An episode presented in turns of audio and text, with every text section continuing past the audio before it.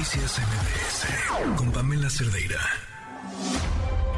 Al llegar a Arriaga, ¿verdad? Nos tomó el carro de migración. En una combi venían ellos pero muy groseramente, pues, fue donde yo le, en cierta este, voz un poquito más alta, tuve que este, decirle que por qué hacía eso. Te cierran la puerta, no te dejan bajar de los carros. Aparte, si tú buscas salir por la ventana, te empuja, te golpea. No por querer ser grosero ni nada, tuve que también empujarlo, golpearlo para poder salir. Y ahí fue donde me le paré y le dije que por qué hacen eso. Si nosotros no estamos cometiendo ningún delito, ya cuando vio la actitud de, de los que venían, que ya estaban un poco alterados porque estaban abusando, ahí sí se calmaron y se, se retiraron a un lado y nos dejaron tranquilos porque éramos como 20. Bueno, nos detuvieron en, en Alcabala de Puebla. Ahí llegaron una serie de policías, guardias, llegaron helicópteros, donde ellos, agentes de migración, donde ellos nunca nos dieron el porqué, ni siquiera el significado de la causa de por qué nos deportaron. Teníamos nuestros permisos vigentes, este, nos llevaron a migración, nos deportaron supuestamente a San Pedro, que no nos, no nos entregaron a la a migración de San Pedro, sino que nos dejaron como a cinco cuadras de migración de San Pedro. Ahí nos tiraron, nos quitaron los teléfonos, nos quitaron la privacidad de los teléfonos, la privacidad de, de tomarnos medicina, porque muchos veníamos enfermos, veníamos con niños. Agarramos el, un expreso directamente de Arriaga a Ciudad de Juárez. Y pues ahí en el estado de, de Acayucán, Veracruz, nos agarró la migración. Venían más de 50 venezolanos y entre ellos como 20 niños, mujeres embarazadas. Y pues ahí la gente de migración se subió al bus, vio todos los permisos que estaban en regla, se volvió a bajar, llamó al chofer. Cuando subió, subió con dos agentes de, de la Guardia Nacional. De, hablaron con el chofer y dieron, apagaron la luz y dieron una vuelta al bus a dirección de donde veníamos. Y de ahí nos, nos dijeron que nos iban a llevar a, a para verificar el permiso y para darnos otro permiso porque ese no valía ahí donde estábamos nosotros. La gente se desesperó demasiado, ya no, ya no sabíamos qué hacer, la gente se, se desesperó. No quisieron dar respuesta tampoco que para dónde nos llevaban preciso, así que nos iban a llevar para un algo de migración o algo así. Y pues la gente de verdad se desesperó, comenzó a partir las ventanas de los buses, se lanzaron, todo el mundo comenzó a correr. Y ahí fue que un señor también comenzó a grabar y los, ellos como que no querían que grabaran porque fueron varios guardias nacionales hacia el señor. Y el señor no quiso dejar de grabar, nunca dejó de grabar. Y al rato ahí fue que ellos nos dieron, nos dijo, bueno, ¿sabe qué? Vayan, si nos entregó el permiso a cada uno y nos dejó ir el la gente de migración, pero sí estaba bien como molesto. Testimonios todos de migrantes venezolanos. Por cierto, migrantes venezolanos cuya llegada a la frontera con nuestro país ha aumentado de manera brutal. Le agradezco muchísimo a Paris Lezama, director del Pozo de Vida C y miembro del Consejo Directivo de Esperanza Migrante. ¿Cómo estás, Paris? Muy buenas tardes. Hola, Pam. Pues preocupado, angustiado, eh, desconcertado con lo que está ocurriendo. Pero ¿Cuál es el panorama, Paris? ¿Qué está pasando?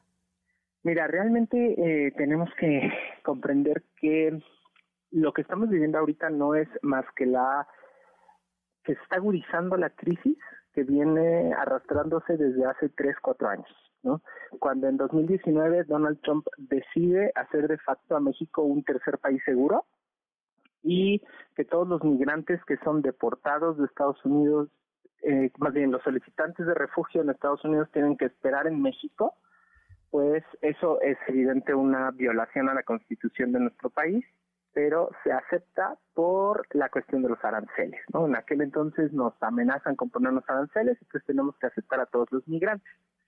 ¿Qué es lo que está pasando el día de hoy? Lo que está pasando es una combinación de cosas. Primero, en Colombia eh, se, cambió la, la parte de las visas, entonces se abrió la frontera con Venezuela y los venezolanos están pudiendo cruzar a través de Colombia, del tapón del Dorian en Panamá, suben y están intentando llegar a Estados Unidos. Eso porque pues se abrió la frontera y tienen manera de salir de su país. Eso por un lado. Por otro lado, eh, pasó algo que es que Estados Unidos abrió visas de refugiados. Ojo con esto, porque no es lo mismo en Estados Unidos una visa de refugiado que una asilo. Las palabras en inglés y en español están invertidas. Aquí en, en, México, cuando alguien pide refugio, puede llegar a la frontera sur o puede llegar en un avión o puede llegar a donde sea y puede pedir el refugio en México, que es algo que da la comar. En Estados Unidos a eso le llaman el asilo. Cuando tú llegas okay. a pie o, o a, te bajas de un avión, llegas a la frontera y pides el asilo, eso es algo que haces por ti. Pero el refugio Estados Unidos decide una lista de países a los cuales le va a dar una cantidad limitada de personas que pueden venir de refugiados a Estados Unidos y que tienen que ingresar en avión y que tienen que hacer su solicitud por escrito en la embajada o en el consulado.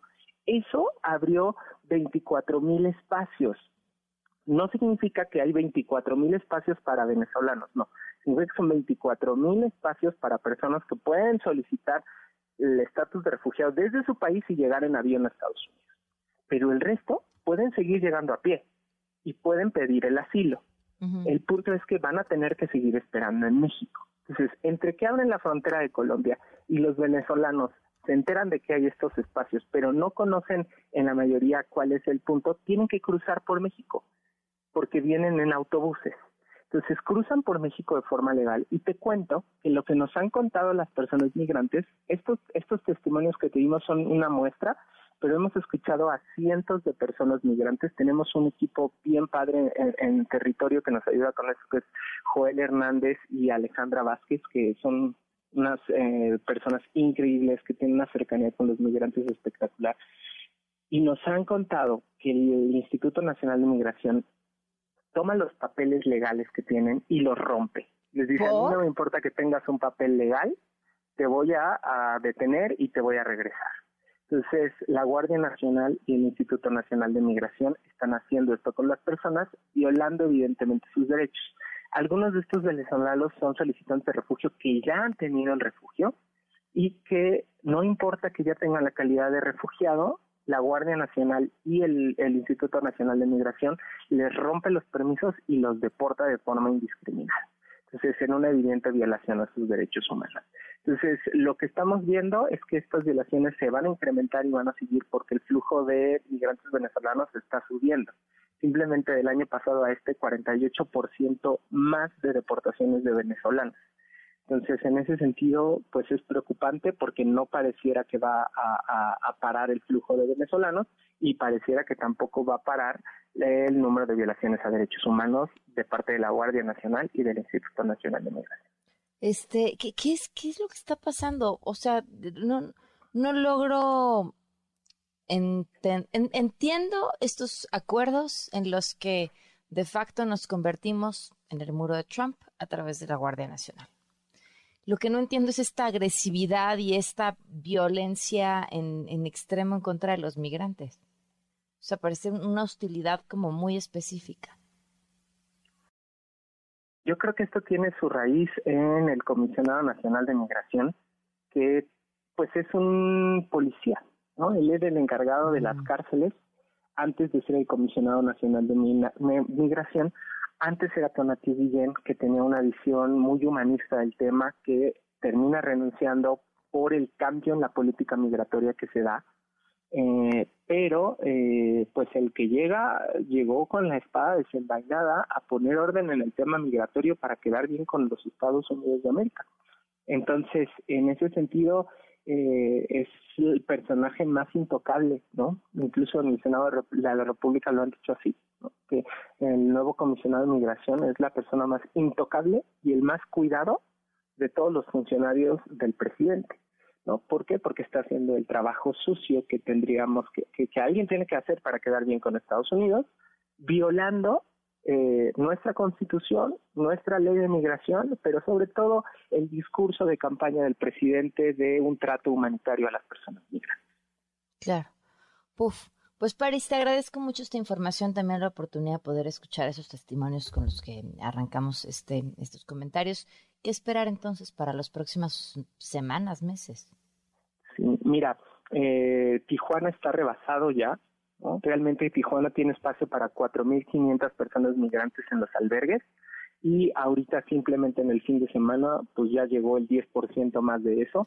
Entonces se espera que para los para las próximas semanas los albergues estén totalmente rebasados y va a tener que haber campamentos en las calles, eh, como pasó hace algunos años, hace como tres años. Evidentemente esto pone una condición de vulnerabilidad muy grande a las personas migrantes que están ahí esperando para poder tener su entrevista de asilo en Estados Unidos y pues mira, como siempre, ¿no? Muchas veces sociedad civil, OIM, la ONU, vamos a entrar, ¿no? Para poder solventar esto que, que está ocurriendo, ¿no? Intentar eh, de alguna manera socavar con, con, la delincuencia que existe ahí, dar la información necesaria para que la gente se cuide, proveer alimentación, proveer espacios de, de, descanso para estas personas. Muchas de estas personas son niños y menores de edad. Entonces, en ese sentido, pues será organizarnos de nuevo como sociedad civil para atender esta crisis que parece que desde hace cuatro años ha sido imposible controlar. Claro. Pues Paris, como siempre, muchísimas gracias por la oportunidad de hablar de este y otros temas. No, muchas gracias a ti, Pam, y estamos en comunicación. Noticias MBS